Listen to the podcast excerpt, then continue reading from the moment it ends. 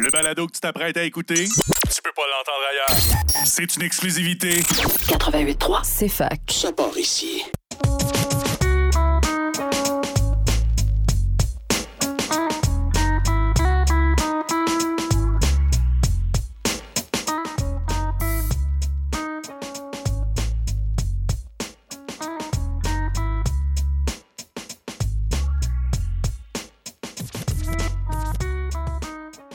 Toutes et à tous, bienvenue à ce dixième épisode de l'envers du décor. Cette semaine, je m'entretenais avec Jules Burnotte euh, qui a participé aux derniers Jeux olympiques de 2022 en biathlon. Euh, on a parlé de son parcours euh, sportif, mais également euh, de ce qu'il attend euh, maintenant euh, à la retraite. Donc, euh, sans plus attendre, je souhaite un bon épisode.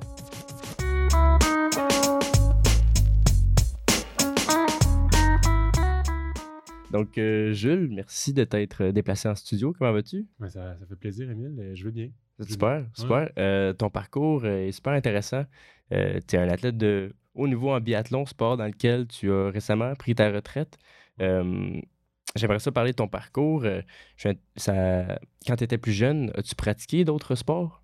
Euh, ouais, oui, oui. Oui, j'ai pratiqué plusieurs autres sports, là, surtout des sports individuels. Euh, ben, j'ai joué un peu au soccer, là, au Ouais. primaire. Euh, j'ai fait, j'ai joué pas mal au, au handball euh, quand j'étais au secondaire. Pendant quatre ans, quand même, de secondaire 1 à secondaire 4. Euh, J'ai eu beaucoup de plaisir là-dedans, mais j'étais pas très bon. Mais euh, je me suis beaucoup amusé. Puis euh, j'ai fait beaucoup de cross-country. Fait que course à pied, j'ai fait un peu de triathlon, un peu de vélo de montagne. Mais vraiment, cross-country, c'est resté mon sport préféré, je pense, là, de- depuis toujours et pour toujours. Ça ne changera pas. Puis j'ai toujours aimé skier. Euh, le biathlon en soi, j'ai commencé ça, je pense que j'avais 12 ans. Mais j'ai commencé à vraiment mettre du, du sérieux dans l'entraînement. Puis tout, là, pas mal plus quand je suis arrivé au cégep. Puis euh, de manière euh, professionnelle, si on veut, là, au moment où j'ai lâché l'université, finalement, Mhm. pour me, me consacrer à temps plein à ça. Mais ouais, fait que j'ai fait quand même plusieurs autres sports, puis toujours de, de manière surtout récréative. J'aimais beaucoup la compétition, là, mais avec mes parents, c'était mon premier contact avec le ski de fond. Là, je, je savais à peine marcher, en Mhm. fait. J'ai appris à marcher puis skier pas mal en même temps. Ah ouais. Mais c'était surtout juste pour s'amuser dans la neige, là, puis c'est quelque chose qui est, qui est resté pour moi. OK. Donc, tu viens, tu viens d'une famille euh, qui, qui, qui aime le sport euh, en soi, mais euh, somme toute, c'est pour. euh, au, au départ, c'était pour le plaisir. que- Ouais, ouais, ouais, tout à fait. Puis c'est c'est ce qui a, qui a toujours été important pour moi. Puis c'est ça, peut-être rapidement, là, je pense faire une distinction entre sport puis activité physique puis plein Mhm. air. Euh, en nommant le sport comme quelque chose de, de vraiment compétitif dans une structure là, un peu plus formelle, euh, là où on cherche à être le meilleur de soi-même, puis le, le meilleur même, pas juste de soi-même, mais du groupe d'athlètes avec qui on est, tu sais. Mhm. on cherche à, à se démarquer, puis tout. Puis il y a une, il y a une très grande beauté là-dedans. là. Il y a de, de la, de la discipline, il y a de l'effort, il y a de, ben, de la compétition. C'est c'est un jeu. C'est un jeu en soi. Mais ça, le sport, pour moi, est bien différent du plein air, puis bien différent de l'activité physique de manière générale. là. OK. Puis, euh, euh, tu, tu l'as mentionné, le biathlon, tu as commencé euh, autour, de, autour de tes 12 ans. Euh, comment est-ce que tu as commencé? Euh, Dans ma tête, c'est pas un sport euh, ben, super populaire ou bien euh, accessible. Donc, comment est-ce que toi, tu as commencé à, pratiquer? Ouais, ben pas populaire au point où les gens savent pas c'est quoi. Ouais. Beaucoup. où ils pensent que c'est un dérivé du triathlon. C'est pas la même affaire. Nous autres, c'est un sport d'hiver. Moi, je faisais du ski de fond. Euh, le club de ski de fond était au Morford. C'était un peu loin, puis c'était les fins de semaine. Puis euh, mes parents avaient entendu parler du biathlon, là, puis on, on était venus essayer ça finalement en hiver parce que ça se donnait au Mont-Bellevue les soirs de semaine. Fait que Mont-Bellevue, mais là, ici à l'université, on est collé. Là, genre, moi, je- quelques, quelques fois cet hiver, là, je partais de l'Uni avec mes skis, puis euh, assez rapidement, je me trouve finalement où j'ai commencé à faire du biathlon. On tirait avec la- des carabines à air comprimé dans la Mhm. montagne, puis on skiait. Fait que c'était un peu, euh, un peu par accident, si on veut, là, euh, que je me suis ramassé là-dedans. Puis c'est ça, ben, j'ai- j'aimais ça. J'aimais vraiment pas tirer au début.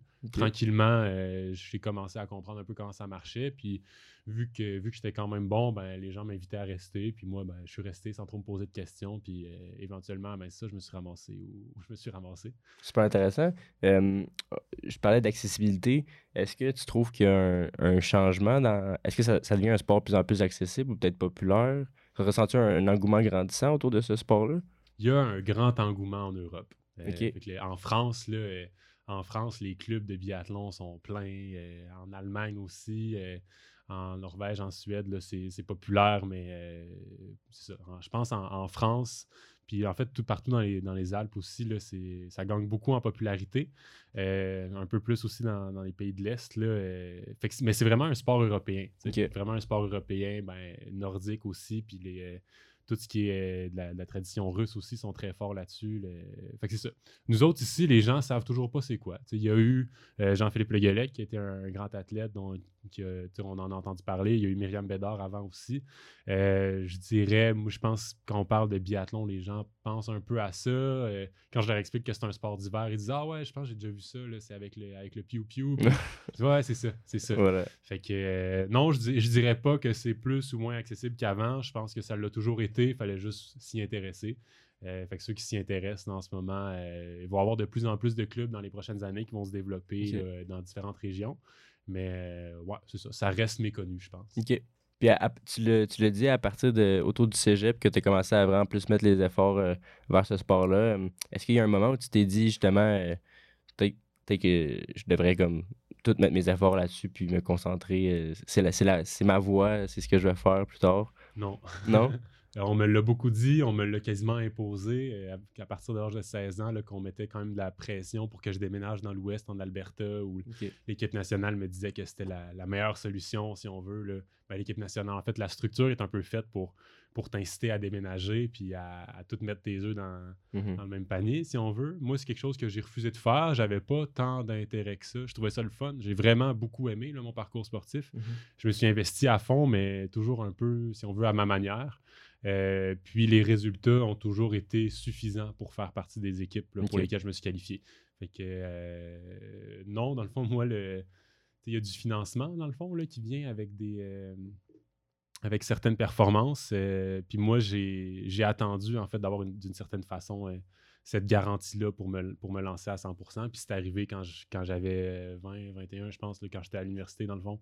je me suis qualifié pour, pour ça. Puis je me dis, bon, ben là, c'est quand même un signe. Si, mhm. on, si, on, commence à me financer suffisamment pour que, pour que j'arrive flush à la fin de l'année dans mes dépenses, ben, ça veut dire que je suis à un moment où je peux arrêter l'école puis, puis me lancer là-dedans. Puis je me je, sentirais que c'est correct de le mhm. faire.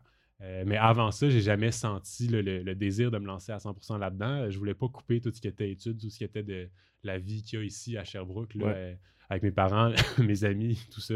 Euh, puis aussi les autres sports, finalement. Moi, j'ai toujours fait du cross-country et du biathlon mhm. jusqu'à ce moment-là, finalement, où j'étais d'une certaine façon devenu un athlète semi-professionnel. pour moi, ça a été ça le déclic, mais je ne l'ai pas, cherché. Euh, les portes se sont ouvertes, puis j'ai travaillé très fort pour rentrer dedans mais c'est pas euh, c'est pas un rêve que j'ai depuis que j'ai 12 ans de, faire ça. Tu, l'as mentionné aussi, le, cross-country ici, tu as, fait partie de l'équipe du Varéor. Donc, ben, ça répond un peu à ma question, mais c'était pas seulement pour te tenir en forme, c'est parce que tu vraiment t'aimais le sport, puis euh, c'était pas comme euh, une autre façon de t'entraîner pour performer encore plus au biathlon. C'était vraiment... Non, c'était vraiment intrinsèque. Mm-hmm. le, cross-country, pour moi, a été une des choses les plus intrinsèques qu'il n'y a pas d'aller courir. Puis courir à l'automne dans, la boue un peu avec l'odeur des feuilles mortes. Moi, dès que l'automne arrive, on dirait que ça me rappelle tous ces souvenirs-là. Euh, c'est vraiment quelque chose que j'ai beaucoup aimé. Je dirais mes plus belles années de sport, ça a été au cégep ah avec l'équipe de cross-country du cégep de Sherbrooke. Ça a été très agréable, une très belle équipe où on a eu des, très grandes performances. Là, euh, euh, puis après ça, ben, ça a été un peu la continuité ici en arrivant au Varéor. Mhm. Mais euh, éventuellement, c'est sûr que un parcours professionnel qui s'est ouvert à moi en biathlon, ben, professionnel, semi-professionnel, euh, ça a été. je suis rentré là-dedans, puis j'ai trippé quand même. Ça a été comment de, faire la croix un peu sur ce sport-là quand. Ben, Est-ce que tu t'as dû un peu le, laisser de côté, le cross-country, pendant tes années de biathlon? C'était comment? Ça m'a attristé, mais en même temps, j'avais mal aux pieds, j'avais mal aux genoux. Puis euh, c'était quand même pour aller faire quelque chose de le fun. J'ai continué à courir quand même beaucoup, mais juste pas avec le Varéor. Puis éventuellement, c'est ça, je pense c'est l'année après avoir euh, fait ce choix-là de me consacrer vraiment au biathlon. J'ai fait une compétition d'athlétisme dans l'été, puis après ça, j'étais allé faire une compétition de cross-country à l'automne, puis je me suis foulé la cheville. Ah ouais, Fait que ça a coupé court. ça a coupé court la saison. Euh, l'année suivante, tout de suite, je pense j'avais pu. J'avais pas le goût de me mettre à risque, si on veut parce que je m'étais foulé la cheville l'année avant. Euh, ah non, c'est ça, j'avais fait des commotions cérébrales, tout. J'étais vraiment blessé puis malade. J'avais plein d'autres affaires, fait que c'était pas, le, pas le moment de retourner faire ça. Puis l'année d'après, ben, il y a eu la COVID.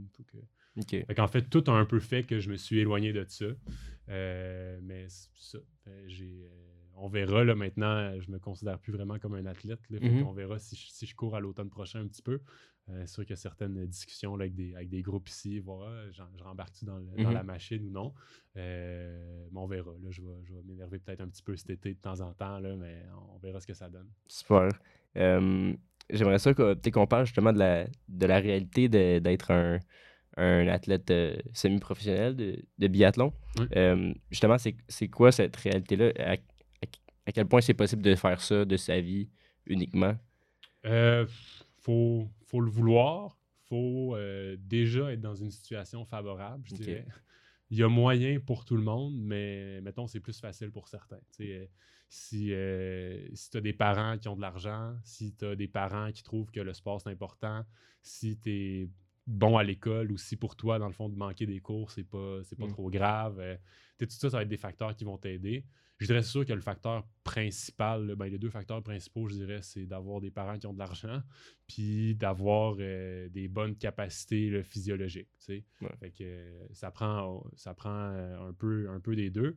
Moi, mes parents n'ont pas trop financé ce que je faisais, mais euh, j'ai eu tu sais, vraiment un, un- un environnement familial tu sais, sain, là, où ce qu'on n'avait pas à, à s'inquiéter pour grand-chose. Puis ça a fait que, c'est ça, j'ai pu passer mes étés. Je travaillais tout le temps l'été, mais euh, ça n'a jamais été une, une question de. Ben oui, là, je veux dire, ça, ça reste. euh, mais, euh, coudonc, on s'en allait où avec ça? Euh, Qu'est-ce que ça prend pour. Ben oui, exactement. À quoi ça ressemble justement la réalité de, Ouais, ben, le, bi- le biathlon, c'est un sport euh, quand, même, quand même cher, là, comme plusieurs autres sports. Fait que je pense que c'est- c'est juste une constante, si on veut, dans le monde de la, de- de la compétition là, par chez nous, mais c'est partout pareil dans le monde. là. Euh, mais sans vouloir trop mettre là, des- un- le, le- le spot là-dessus, il faut avoir le goût, puis il faut pas trop avoir peur de se lancer là-dedans pour que ça marche. là. Mais euh, ouais, pour que ça marche, en fait, là, je sais pas. Moi, ça a marché, les portes sont ouvertes, je suis rentré dedans. Puis je pense que c'est un peu ça, c'est une affaire de se dire, hey, si, si ça te tente, si tout fonctionne, ben vas-y.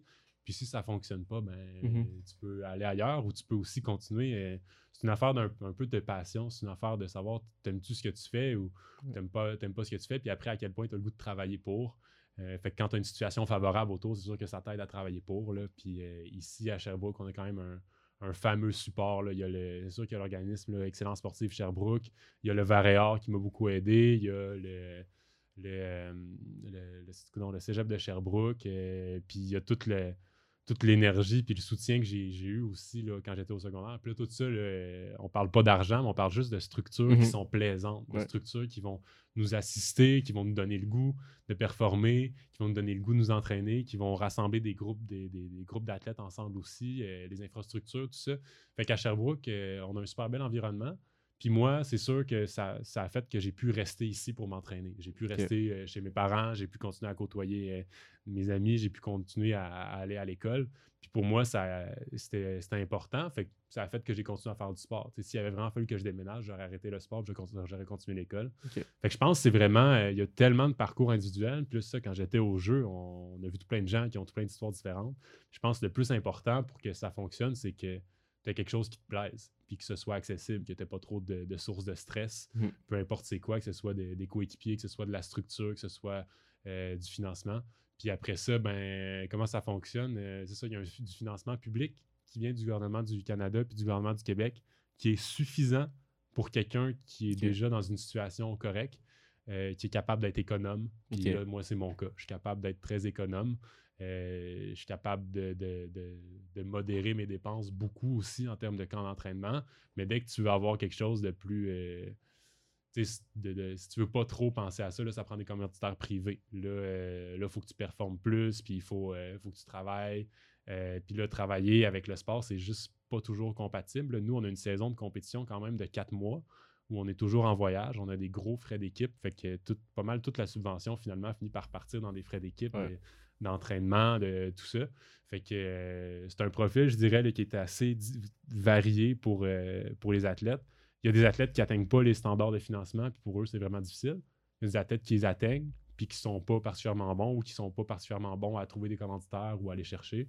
Puis tu as des athlètes qui sont bons, qui ont le financement public, puis en plus de ça, qui se ramassent quand même euh, tu sais, quand même un, un bon paquet d'argent en commanditaire privé. Fait que c'est un, c'est un éventail, mais je pense que tout le monde là-dedans est assez loin du joueur de hockey le moins bien payé. Mhm, mhm. Puis ça. tu parlais de les frais d'équipe. Est-ce que ah, il y a une fédération de, pour le biathlon? Ouais, ouais, ouais. Pour pas mal toutes les, ben, pour tous les sports, pas Ouais. mal, il y a une fédération qui va venir gérer ça. Là, puis euh, on pourrait parler du, du système sportif, mais il y a- il y a une fédération québécoise, une fédération dans chacune des provinces canadiennes aussi. Puis après ça, ben, tu as la fédération canadienne qui, qui gère un peu tout. Puis euh, c'est eux, souvent, quand, quand on va parler de trucs interna- à l'international, fait que d'équipes nationales, de Coupe du Monde, de Championnat du Monde, de Jeux Olympiques, c'est pas mal eux autres qui vont gérer. Mhm. Puis quand on parle de trucs plus euh, au Québec, ben, ça va être la Fédération québécoise qui va gérer. Puis, euh, outre monétairement, tu sais, Ouais. c'est comment d'être. parce que tu l'as tu l'as dit, c'est quatre mois de compétition. C'est comment d'être. J'imagine beaucoup de voyagements. C'est comment de faire partie de ça. Tu Quand tu as aussi tes familles, amis qui est tout ici, est-ce que c'est difficile? Ça vient jouer euh, un peu sur. Pas sur les performances, mais tu sur, euh, sur euh, comment on se sent quand on est à l'étranger? Moi, ben, c'est ça, c'est une affaire de choix. C'est un peu. La première année, c'est trippant, puis c'est un peu difficile. Puis après ça, ben, le trip, il, il s'estompe un peu. Puis pour moi, j'ai commencé vraiment de plus en plus à penser à la maison, à me dire, tu qu'est-ce que je fais ici? Puis surtout quand les performances vont moins bien. Mhm. C'est spécial. Tu es parti, puis t'es pas parti pour voyager. Tu es parti pour performer, pour pas grand-chose d'autre. Il y a moyen de s'amuser, c'est sûr. Il y a moyen d'aller voir des, euh, des, des- Mais tu es là pour travailler, si on veut, d'une certaine façon. Là, euh, Fait que... euh, Ouais, c'est... Ça arrive progressivement, je pense, dans le parcours d'un athlète. Puis ça dépend... Ça dépend aussi des sports. Euh, Il y a des sports qui ont juste trois événements par année. À ce moment-là, c'est quand même moins, Mhm. moins important. Nous, c'est ça. On commence la saison de Coupe du Monde le fin novembre, puis ça finit fin mars. Euh, en plus de ça, moi, je rajoutais tout le temps un mois de sélection où j'étais en Alberta. Fait que déjà, j'étais parti quand même cinq mois. Euh, en plus de ça, on va rajouter des camps d'entraînement tout l'été. Fait que des fois, euh, c'est quasiment c'est une, une semaine sur trois qu'on est parti. Mhm. Euh, fait que ça fait beaucoup de voyagements. là. C'est sûr qu'il faut être à l'aise de se promener dans ses valises, il faut être à l'aise d'être dans sa bulle ou de vraiment bien s'entendre avec son équipe. Ouais. Fait que là, après, ben, ça dépend. Si ton équipe, c'est tous tes amis, ben, c'est sûr que tu vas avoir du fun. Mhm. Puis si ton équipe, pour toi, c'est plus des, des collègues de travail ou du monde avec, avec qui tu t'entends pas plus que ça, ou même encore, euh, le, le pire des cas, je pense, c'est quand tu es dans une équipe que tu considères juste comme des compétiteurs. Mm. Euh, là, ça peut devenir pesant. là. Ouais. Ça peut devenir très pesant. Fait que c'est une question d'apprentissage, d'approche, de, de partage. Mhm. Puis ça fait que ça fait que c'est viable pour certains. Il y en a euh, sur le circuit de la Coupe du Monde qui continuent jusqu'à 40 ans à faire ça. Puis il y en a comme moi qui arrêtent à 25, 26 ans, ou il y en a même qui ne se rendent pas à faire ça, qui font une première saison, puis que même les performances vont diminuer parce qu'ils se sentent pas bien dans cet environnement-là. Fait qu'il y a tout plein, euh, tout plein de profils différents, mais c'est sûr. C'est sûr que c'est pas fait pour tout le monde, puis c'est sûr que c'est drainant, puis c'est sûr Ouais. qu'il faut être capable de s'adapter à bien des affaires. Puis, euh, c'est un sport hivernal, donc comment ça fonctionne l'été? Est-ce que vous devez aller vous entraîner à, à l'étranger ou il y a quand même moyen de. Ouais, ben il y en a qui le font. Moi, c'est pas trop mon truc. Il y en a qui vont skier sur des glaciers. euh, en ski alpin, ils vont beaucoup faire ça, je pense. Mais nous, en ski de fond, euh, biathlon, ben, on fait du ski à roulette. Ah, ok. met des, ça, on met des patins à roulettes en dessous de nos bottes de ski. Euh, ça vient vraiment rejoindre là, ce qu'on fait en ski de fond. Puis euh, côté tir, ben, ça change pas grand-chose. Tirer l'été, tirer l'hiver. Mais c'est ça. Il y en a qui vont faire des camps d'entraînement en altitude, pas nécessairement pour aller chercher de la neige. Parfois, oui, pour aller sur la neige. Parfois, non. Moi, c'est jamais quelque chose qui m'a euh, intéressé plus que ça. euh, aller se promener en avion pour aller sur des glaciers. C'était, on dirait, je sais pas, ça m'a pas, euh, ça m'a pas allumé. Puis c'est de l'argent aussi à chaque fois. Fait que tant qu'à payer un appart euh, au Québec puis Mm. à avoir des pistes de ski à roulettes ici, ben, souvent je me dis ah, pourquoi, pourquoi j'irai ailleurs? Mhm. Mais c'est sûr que ceux qui y vont, ils ont des gains. T'sais, ils reviennent plus fort. Puis ils reviennent euh, avec. quand c'est bien fait, il y a vraiment des, des bénéfices à faire ça. Mais ouais, comment ça va fonctionner, nous autres? C'est à partir. Dans le fond, on a le mois d'avril. là, C'est drôle, on est en avril. D'habitude, c'est le mois de repos. On fait rien. En mai, 1er mai, on recommence à s'entraîner. Puis de mai jusqu'à jusqu'à septembre, c'est vraiment du gros entraînement.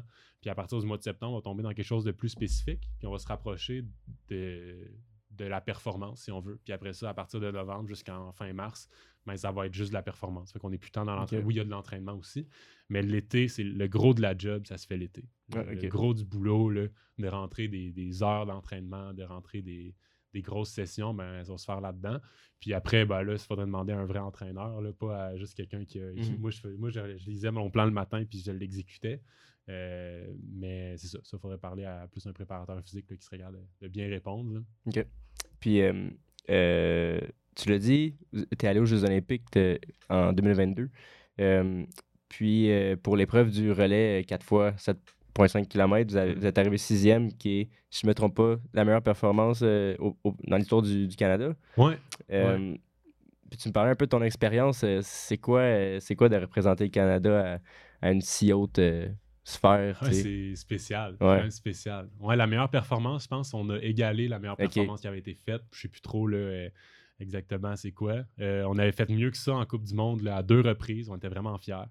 Euh, représenter le Canada en soi, euh, ça c'est sûr, ça fait un peu, un peu spécial à dire. Je Je me suis jamais trop senti canadien, mais d'être là, je dirais, le plus important, en fait, moi, ça a toujours été de, représenter mon monde. Puis mon monde à moi, c'est le monde à Sherbrooke, c'est le monde, c'est mes, mes profs que j'ai eu au secondaire, au primaire, c'est tous les entraîneurs que j'ai eus, les coachs, profs au cégep, à l'université, les gens avec qui je me suis entraîné, mais aussi les, élèves que j'ai eus en, classe ou les, jeunes que j'ai eus en camp de jour ou que j'ai moi-même coaché.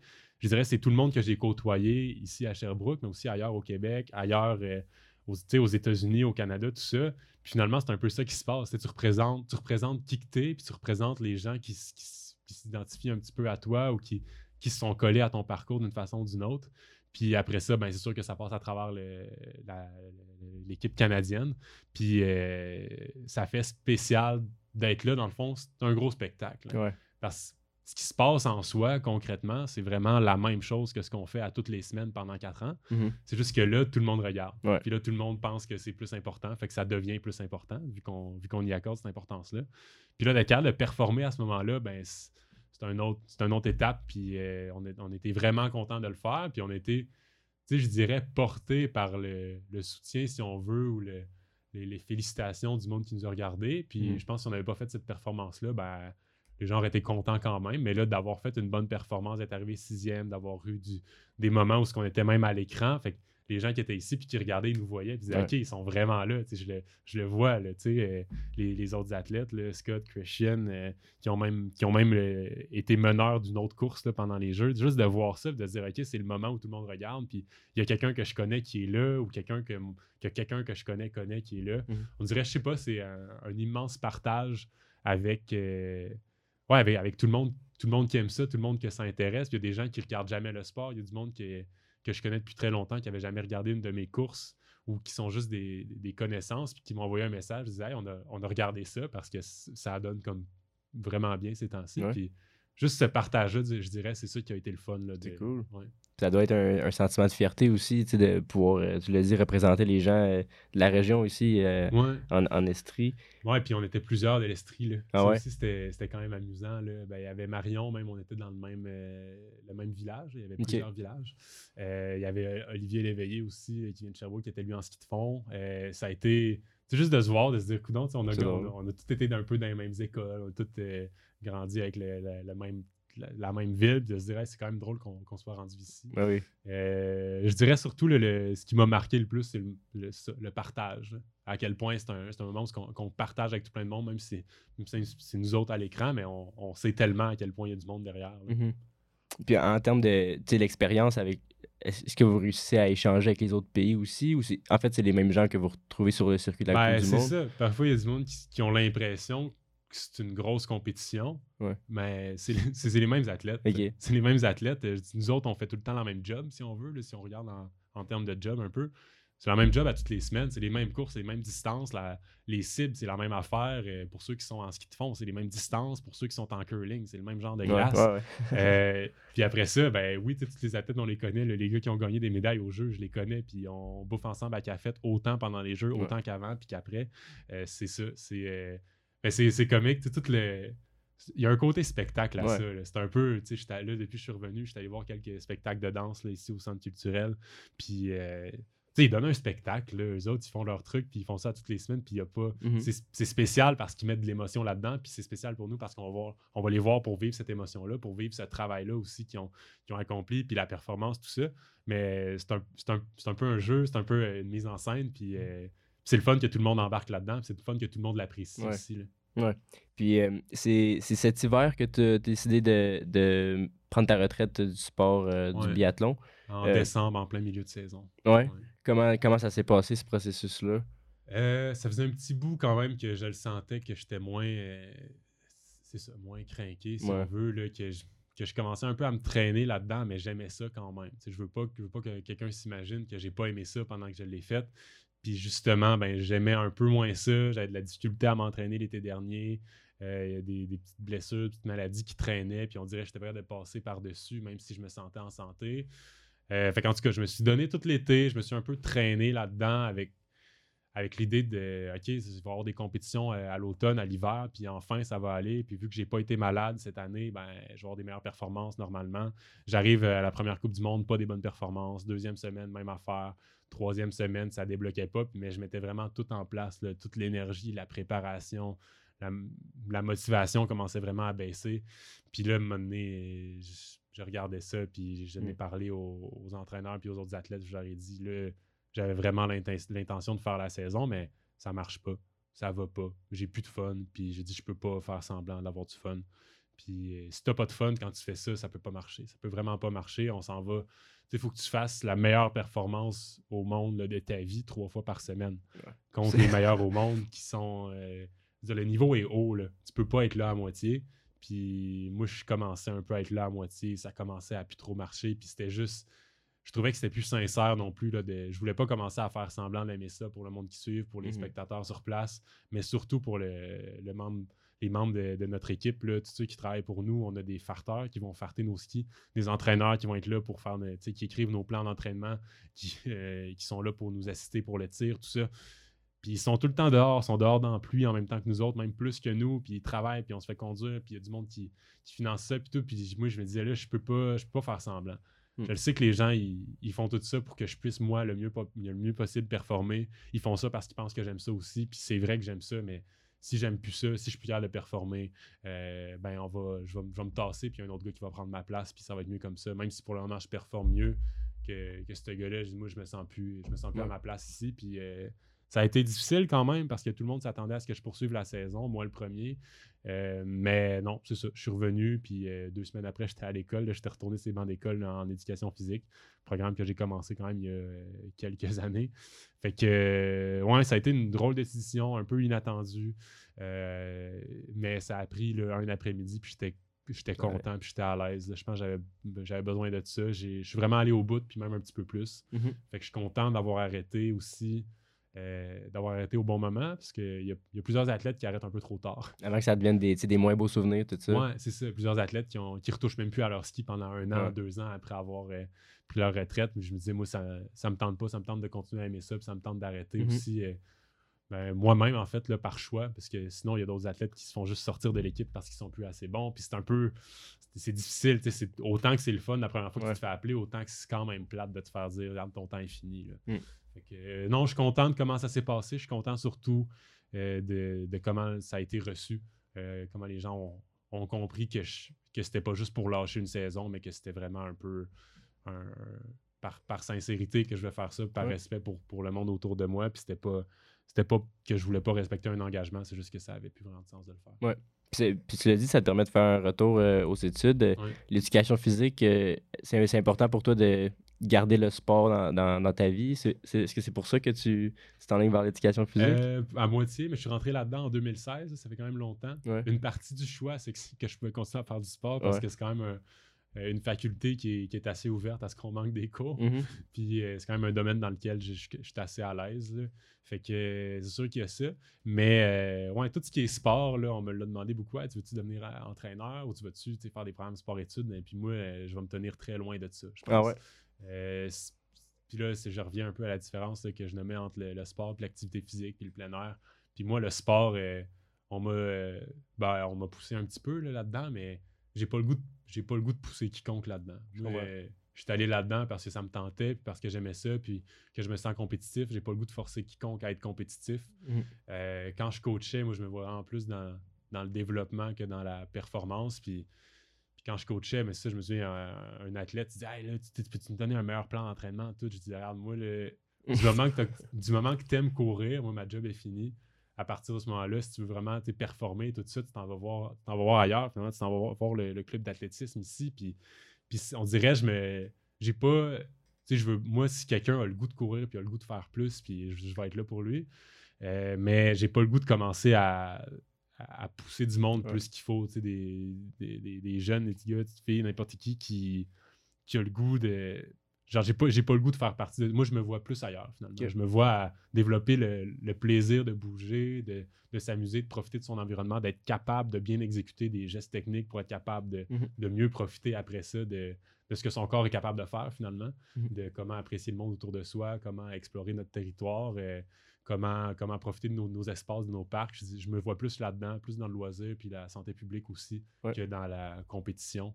Euh, c'est sûr, ça va rester en moi. Là. Je peux pas, je peux pas l'effacer, mais comme prof, euh, c'est pas quelque chose que je veux. euh, OK. c'est pas un objectif de transmettre ça plus qu'il faut. Puis tu parlais justement de t'es peut-être revenir à l'équipe de, de cross-country. euh, Ouais. Tout de même, tu souhaites garder le sport dans ta vie et puis rester en forme, du moins. Ouais, ben, L'activité ouais, physique, ouais. en fait. Ben oui, puis le, mais c'est ça, le sport aussi, ça, ça- je peux pas faire semblant. là. Le sport, ça me Mhm. fait triper. là. Moi, je, je suis compétitif, j'aime ça. Je vais encourager les gens qui sont compétitifs aussi autour de moi. Puis c'est sûr, comme, comme prof aussi, là, je, vais, je vais encourager ça vers- de- chez, chez ceux qui, chez ceux qui trippent.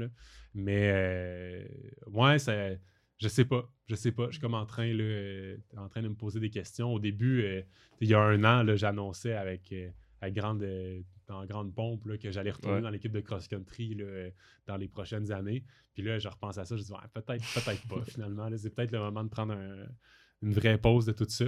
Mais euh, c'est sûr que le sport va rester dans ma vie. En fait, ça va revenir. C'est sûr que ça va revenir, mais pour le moment, il n'y a plus de sport. Il y a juste du, juste du plaisir. Parfait. Euh, je sais pas si tu peux. Je sais pas si tu occupes encore le rôle de- d'ambassadeur IBU Sustainability. Ouais. Ouais, à moitié, là, on est comme un peu dans une transition, mais je devrais. Je vais peut-être recommencer un autre mandat avec eux là, dans les prochaines En quoi ça consiste, euh, en quoi ça consiste ce rôle-là? C'est un peu spécial. C'est un rôle qui a été un- développé depuis deux ans, euh, qui est encore un peu flou, mais l'idée, c'est d'avoir euh, quelques athlètes qui sont un peu porte-parole de certains projets, euh, des athlètes qui vont aussi développer certains projets. Euh, ce sur quoi moi, je me suis plus penché. Puis là, c'est- tout un peu embryonnaire. là. Ça devrait être de plus en plus clair dans les prochaines années, mais euh, moi, c'est vraiment plus l'équipement qu'on utilise. On est quand même dans le sport. euh, des panneaux publicitaires d'une certaine façon. On a tout le temps du linge neuf à tous les ans, un, deux, trois, trois ensemble là, à chaque année, euh, de tous les pays. C'est tout le temps le nouveau logo, le nouveau design. On pousse beaucoup à la consommation, euh, pour, pas juste pour le linge, aussi pour le matériel. Tout le temps la nouvelle technologie, la nouvelle affaire. Des fois, ils changent rien, puis c'est juste cosmétique. Parfois, euh, fait que on s'est penché un peu là-dessus pour voir si on n'est pas capable de calmer le jeu, de, de faire une entente là, avec toutes les, toutes les compagnies pour dire, tu sais, on pourrait-tu sortir un nouveau produit à tous les cinq ans à la place d'à tous les trois ans? Puis ce produit-là pourrait être aussi bon. Vous pouvez continuer à faire de la recherche en masse, mais on pourrait-tu ralentir un petit peu le- le- la pression à la consommation qu'on fait? On pourrait-tu commencer? Puis là, ça, ça a été la, la première étape, je pense, qui est, qui est assez intéressante, mais commencer à non seulement permettre, mais aussi encourager les athlètes à porter du linge qui a été réparé. Euh, Ouais. linge- dès- dès que le linge est un peu sale, dès, que- dès qu'il y a un trou dedans, moi je mets une patch, mais c'est pas, c'est pas bien vu. tu sais. Ouais. Mais c'est le genre de truc qui vient vraiment pousser à la consommation quand tu regardes des, euh, des athlètes à la télé puis qui ont tous le, le nouveau morceau de linge qui est sorti il y a un mois, deux mois, trois mois, ou qui est peut-être même pas encore sorti. Là, tu as hâte d'aller l'acheter. T'en as pas besoin. Personne Mhm. n'a besoin de ça. C'est des, euh, des dépenses énergétiques immenses, des dépenses matérielles aussi immenses. euh, puis euh, c'est une industrie qu'on qu'on pourrait se permettre, là, on parle pas de l'éradiquer, mais juste un Non. peu de calmer le jeu de ce côté-là.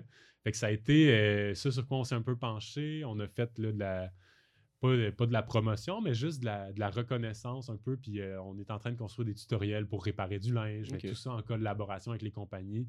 On est en train aussi de, de parler de bon, ben, qu'est-ce qu'on qu'est-ce qu'on peut faire pour forcer d'une certaine façon la main aux compagnies pour qu'ils mettent en vente des pièces de rechange pour l'équipement. Par exemple, une fixe de ski de fond, ben, si tu brises ta fixe, tu es obligé d'acheter une paire. Mais Ah, on peut-tu en acheter juste une? On peut-tu juste acheter la pièce en avant? Euh, si on pense à des, des souliers aussi, ben, tu si je casse mes lacets, je peux-tu racheter juste les lacets, la même sorte, la même couleur, comme ça le, le soulier a le même look?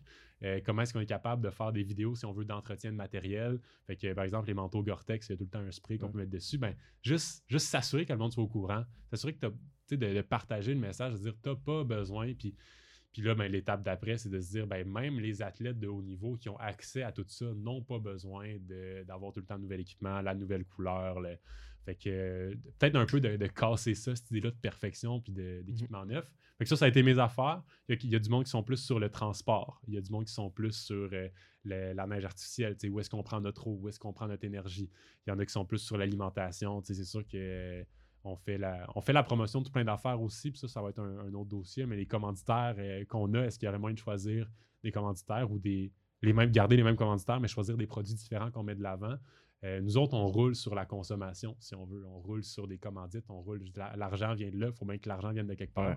Fait que euh, c'est sûr que ça, ça peut être des, des questions qui vont être posées. Quel genre de produit est-ce qu'on souhaite mettre de l'avant?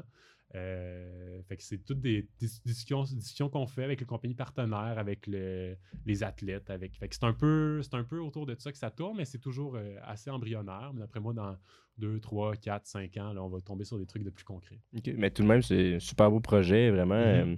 Euh, que j'aimerais peut-être ça finir là-dessus. Euh, si tu pouvais me dire, c'est quoi ton, ton plus beau souvenir euh, en tant qu'athlète? Ouais. Euh, ben, j'hésite là, entre mes années de cégep en, en cross-country puis les, euh, les performances qu'on a eues au jeu là, avec, avec les gars.